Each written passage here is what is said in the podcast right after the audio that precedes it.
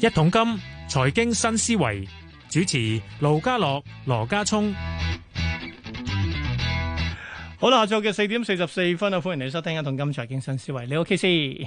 你啊好 K L，喂，嗯，我而家講，你知啦，呢兩日大家都有講，呢、個週末大家都講，哦，喺美內地突然間要講降存準喎、咁即係點咧？釋放出個信號係點咧？係咪有啲？咦，係咪有啲嘢我哋唔知，經濟有啲立咧？等等。咁跟住同期咧，美國方面成日都話，美國就喺度調控大家預期啦。美國冇事啊，有通脹咩？冇啊，短性嘅短期嘅啫，一年半載都捱得掂嘅。所以我哋繼續都會繼續量寬，繼續等，即係繼續買晒，繼續乜嘢？咁其實就係係咪？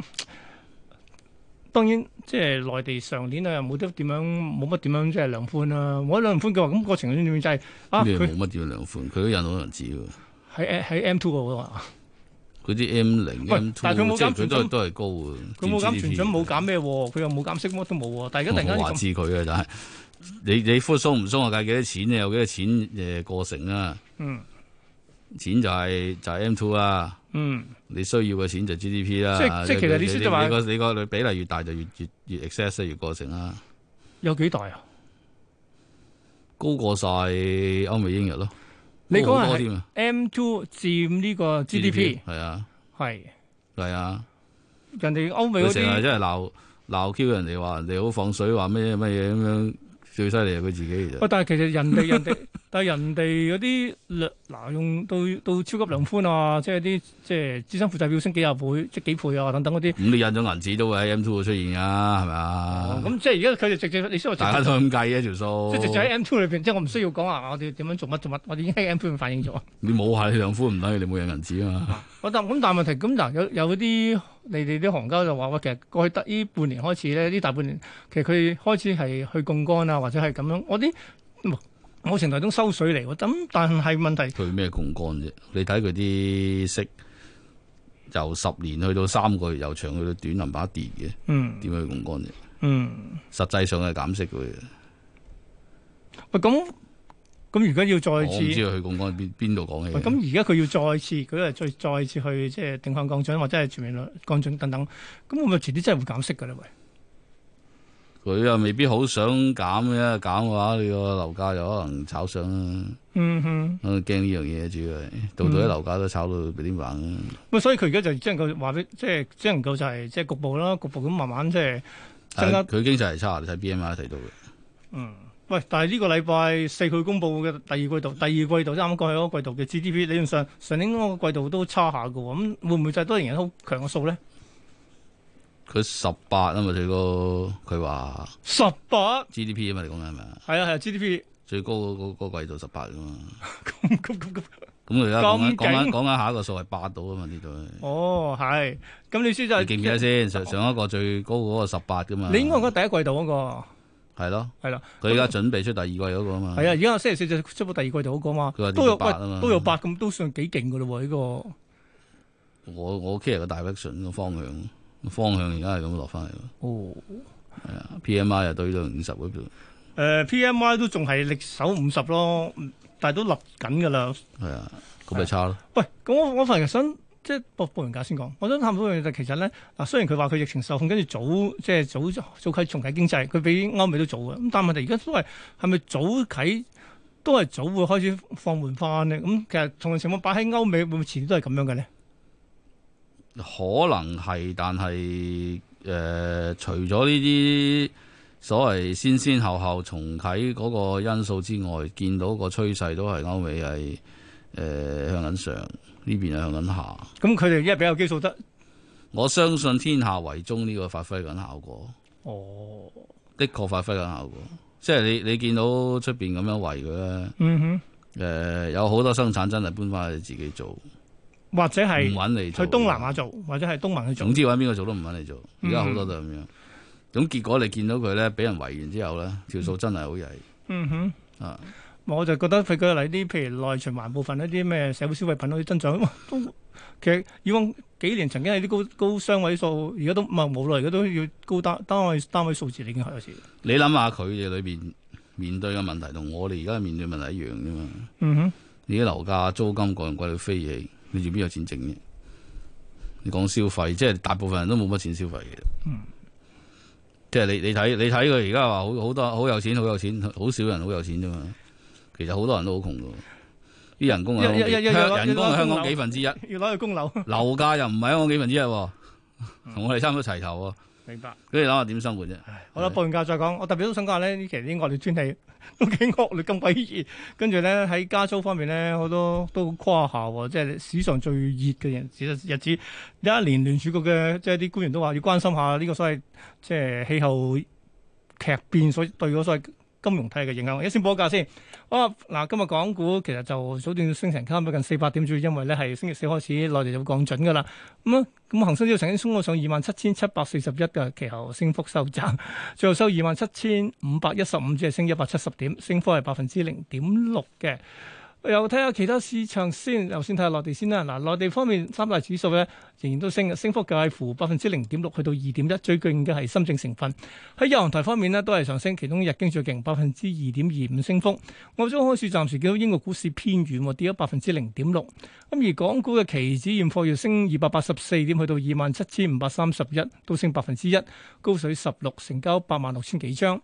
國企指數升六，哦，升咗六十點，去到九千九百四十五點，都升百分之零點六。睇埋成交先，今日港股主板成交咧係有一千五百四十六億幾嘅。又睇埋呢個嘅恒生科指今日嘅表現先啦。咁啊，早段嘅時候佢係表現係優於呢個嘅恒指嘅。咁啊最後收幾多咧？七千五百一十四點，升八十四點，升幅百分之一點一，都好過恒指嘅升幅。咁而三十隻成分股裏邊有廿三隻升，藍籌五十八裏邊咧有三十六隻升，當中表現最好嘅藍籌股咧係海底撈升近百分之九，跟住到比亞迪都升近百分之八。至於表現最差嘅藍籌股咧係新洲同埋舜宇光學，全部百分之二二或以上嘅升嘅跌幅。好啦，十大榜裏面第一位騰訊都跌四蚊，收五百三十四個半，咁啊跌幅係百分之零點七。美團升六蚊，收二百八十五個二，都升百分之二。港交所升十三蚊，去到五百零三收啊，都有百分之二點六嘅升幅。跟住到阿里巴巴升個九，報一百九十七個四，升近百分之一。比亞迪升十六個八，去到二百三十三，都升近百分之八。小米跌咗五仙，收二十六個六毫半。跟住到盈富基金升毫六，報二十八個一。排第八係舜宇光學跌咗五個四，落到二百二十四個八。跟住到吉利汽車升五毫，報二十四個一毫半，都升百分之二。平保平保升一毫啦，去到七十一個三毫半。咁、雖然十大之後睇下額外四十大啦，可以創到賣咗高位嘅股票，包括係東嶽。升到上十一個二，升咗超過百分之八。另一隻就係金斯瑞收誒、呃曾經見過三十八，升近百分之八啦。佢係中車時代五十一個九最高，升近半成。另一隻就首創置業，因為有私有化，咁所以 最高衝到上兩個五毫四埋單咧，都升咗差唔多四成六嘅。另外，創夢天地衝到上七個二，升咗係一成一。咁至於賣咗低位嘅股票就係快手，跌到落一百四十七個二，咁啊埋單跌百分之二。其他大波動嘅股票仲有中興通訊啦，升近一成一升超過一成三嘅。好啦，咁啊，跟住去翻 K C，我哋講下呢、個、喂全球天氣好熱啊， 出邊而家三三十四三度啦。喺喺北美方頭面先，報新聞我話聽日三五度啊，而家都三十四啦， 爭一度，你估有幾大分別咧？係咪？但係咧，嗯但係喂世界各地都唔係熱，個熱浪咁影響。咁其實我覺得會嗱，死啊人嘅，閒閒地四五廿度，係啊，四五十度啊，係真係攝會死氏啊人，嘅。唔係講華氏係啊，會死攝人氏啊，係啊。喂，咁而家出現個問題就係早嗱，排邊度啊？邊度誒，又又係四五廿度，我唔記得邊度，咪咪熱死幾廿人㗎嘛唔係唔係笑，但我翻嚟諗緊一樣嘢就係咧，嗱當然嗱，誒、你以美國嚟或者北美為例，都多咗好多山火，一熱到啲嘢 燒着啦。咁跟住而家譬如聯儲局啲官員都話：喂，要睇下啦，呢、個咁地地球咁鬼熱嘅話咧，嗱全球要點樣協調去應對呢個氣候相關咁嗱，會唔會產生金融風險？我就諗緊天氣熱呢、個即係我哋叫地球暖化所產生問題，點解會演演化成金融風險嘅咧？係因為大家都要要撥翻多啲演 化演化成好大風險，人類滅亡都得添。 咁但係問題個金融風險喺邊度咧？即係大家可能好多即係保險嘅殺常啊等等嘅嘢，咁從而令到保險就預咗㗎啦，你而家啲極端氣候咁犀利，係咯極端氣候啊真係。都唔係未見過啦，周圍都嗰啲叢林大火燒就燒幾個月，嗯哼，保險保險預係咗喎當嘅。當年澳洲咧，澳洲都真係燒咗真係大半年喎，真係。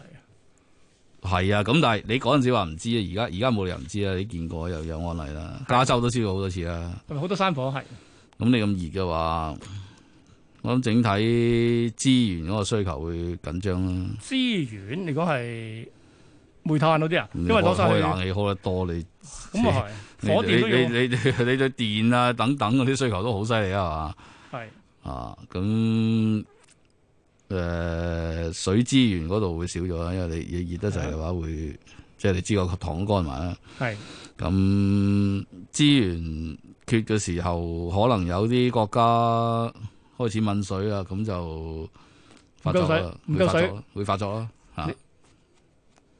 你開始問水嚟啫嘛，即係水水水啲啲資源哦問水嘅時候啊，我你知資源問水嘅時候，你你水唔夠，你水可以唔夠啦，樣樣嘢都可以唔夠啦。喺咁嘅環境之下，係咪？即係你唔夠嘅時候就，即係因為你你好多嘢嘅，你唔止話用多電、用多石油、用多天然氣，你你咁樣熱法會失收，農作物會係啊係啊少，係啊，水會少，樣樣都少嘅時候，咁你問水即係資源問水嘅國家，咪開始發作咯，嗯哼嗯想揾仗打哼，咯。喂咁其實嗱，佢個農作物咧，農作物都受影響啦，有啲即係即係曬到曬到乾晒啦咁樣，喂咁樣一波一波滲腳嗱，我哋早前咧，我哋啲咩黃豆啊、 小麥期貨全部都扯得浸嘅，收尾落翻去啦，會唔會下一波又嚟過呢？喂，我覺得咧，如果你呢啲咁樣嘅反常氣候就唔會維持好耐嘅。通常反常氣候就一浸都係一輪嘅啫，嗯哼即係美國都好多噶啦，又話颶風吹襲啊，陣間又話可能啲啲雷電啊，咁諸如此類龍捲風啊，但係佢唔會維持好耐嘅。不過就頻密咗咯。當你頻而家而密家咗都嘅時候係。而家都係密咗真係，頻密咗嘅時候，長線嚟講就真係對嗰啲誒資源嘅供應啊，或者糧食嘅生產呢呢度係會長線長線會會抬高個價格嗯咯，減少供應呢呢、個應該係會嘅。係啊所以我諗佢都係考慮埋呢樣嘢，就可能對長遠嘅通脹有個有個影響。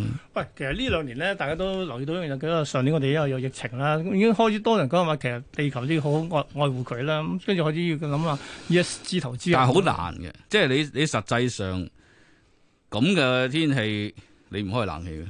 啊你你問環保嗰啲，佢佢梗係佢四廿度都可以唔開，但係但係你實際上唔掂啊，大佬你坐喺度飆油 點做嘢？咁咁你係咪啊？你你你咁樣開冷氣法嗱，我上一張電費單五千蚊，哇 即五係千蚊足五千蚊，你諗下，喂啲冷氣燈好好似一我一季嘅我喎，好似貴貴過請一個工人，我交交冷氣費。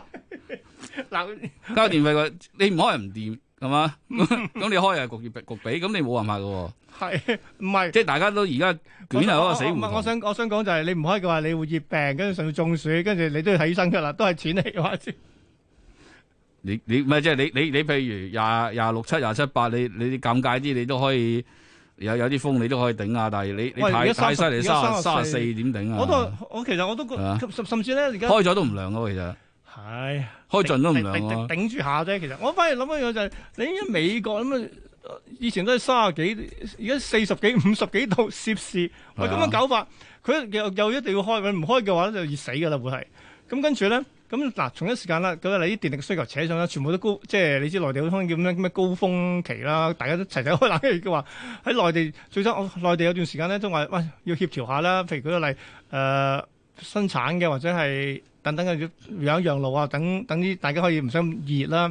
喂而家冇就得揚嘅，你揀停佢啫嘛。唉人係自私嘅，係咪？尤其是嗰邊嗰啲更加，即係你佢佢佢點會同你讓啫？嗯 佢就唔攞到盡就奇啦。咁所以你你一定係政府 cut 佢，嗯，咁 cut 佢佢咪焗停咁會唔會協調唔到啊？真係 即係協調高咯，到冇開冇口得晒協冷氣調嘅。咁你而家你你你就算你自己都係啦，如果你夜晚個熱熱到爆炸，咁你個個開嘅時候，你都係發覺開完都唔涼啊，好明顯個波數低咗啦，大家喺度搶搶低咗個啊大家搶波我哋係係係啊！咪咯。咁咁啊咁啊嗱，其實不過我去翻就根本性可以點樣解決咧？其實而家我哋舉個例好多，我都定立所謂嘅誒、呃碳達峰啊、碳中和啊等等啦，嘥鬼氣啊啦！咁都要行嗰㗎呢啲嘢，步嗰啲咁嘢由細聽到大，我哋細個嗰陣時聽聽到而家啦，聽到我哋而家都老啦，咁你都都仲未得，啊咁都要制定目標啊，唔係點啊？真係唔係我哋下一代點算好真係，咦都要死啊！制想定搞都法。冇用唔做，咁 真係好嘥氣。喂，但係其實好多好多我句啦，咁所以而家譬如投資市場都都要講 ESG 啊，即係譬如要環保要可持續發展啊。嗰啲等概念攞嚟炒嘅啫，實際上邊個做啫？唔係㗎，我翻嚟諗緊啊係呢。有啲歐洲、北歐嗰啲，即係崇尚可持續嘅，好少數會做啦，好多都唔做，啲大嗰啲唔做啦，美國唔做唔係啦，啊甚中國唔做啦，邊個做啫？唔唔係，甚甚至而家咧，其實咧，你知而家所謂嘅減排放咧，而家都產生好多好產生好多唔同嘅產業咧，就話舉個例，誒、呃你做唔到嘅咪買咯，買啲即係碳資產啊，然之後即係等你唔使。不過其實都我我我賣點都係希望唔好俾人罰得好冇勁。用嘅，即係即係黑心講句，有有 Covid nineteen 咁就點啦，係嘛？啲嘢停晒， 咁就好乾淨啊。咁但係而家你一開翻就又又熱到又又係所有嘢又再嚟過。其實上年其實係啊，咁你呢單嘢飛歐咗，跟即係疫情過咗，跟住啲人又嚟過嘅啫。喂，其實真係冇冇吸收到經驗嘅咩？冇啊，嗰陣時其實都要希望達達到每年每年嗰好個似個減市排。咁樣嘛，係咁炒，係咁炒，炒爆為止先收場。